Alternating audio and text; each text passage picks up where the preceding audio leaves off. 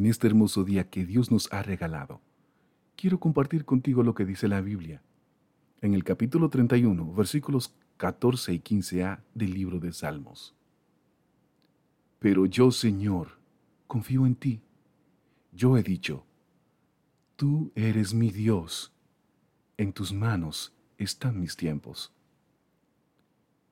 Muchas veces nos vemos en situaciones donde perdemos la esperanza. Y esto usualmente sucede cuando las cosas no suceden como y cuando esperamos.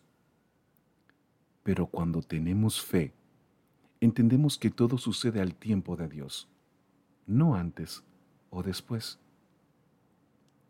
La confianza en Dios nos dará la fortaleza de carácter para afrontar las situaciones adversas la humildad y flexibilidad para aceptar los resultados y modificar nuestra conducta o estrategia si es necesario.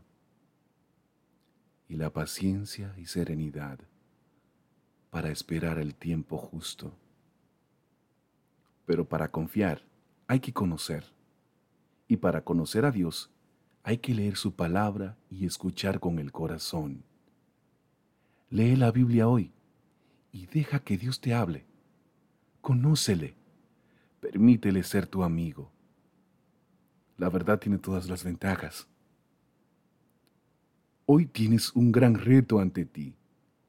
Vivir y ser la mejor versión de ti. Pero no estás solo. Aquel que te conoce desde el vientre está ahí para ayudarte, darte fuerzas y apoyarte. Tú solo confía.